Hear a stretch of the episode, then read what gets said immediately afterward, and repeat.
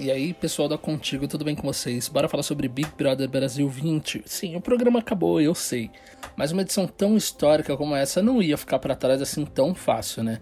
Óbvio que o pessoal que acabou de sair da casa tá cheio de coisa para falar, agora que eles estão podendo ter acesso a todas as notícias e imagens do que eles não sabiam que estava rolando fora da casa, né?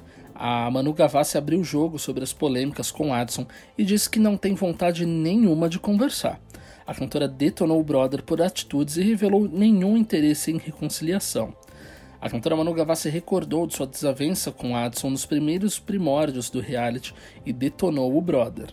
Enquanto debatia sua trajetória com Ana Clara e Fernanda Keula no Big Brother Brasil 20, a musa foi questionada sobre a confusão com o atleta dentro da casa e mostrou que não quer nenhuma reconciliação, não. Não estou disposta a esperar nada, não. Para mim foi bem errado o que aconteceu. Eu me senti bem ofendida, assim como as outras meninas, e eu posicionei, posicionaria de novo. Não acho certo, enfatizou ela. Sobre um possível reencontro com o brother, Mano disparou. Não sei se ele reviu esse erro e se ele se posicionou de alguma maneira, mas eu não tenho vontade nenhuma. Novo papai do pedaço, o apresentador Thiago Leifert abriu o jogo sobre a gestação da esposa, né, a Diana Garbin.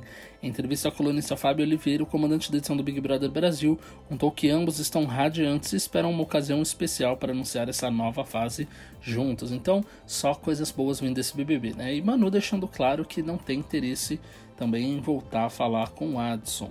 Aparentemente, a relação ficou mesmo abalada. Bom, pessoal, eu vou ficando por aqui, mas você pode acompanhar essas e outras notícias sobre os bastidores da televisão e também o mundo dos famosos em contigo.com.br. E aí você não vai perder mais nada, hein? Entra lá, dá uma conferida, você vai gostar. Um beijo e até a próxima.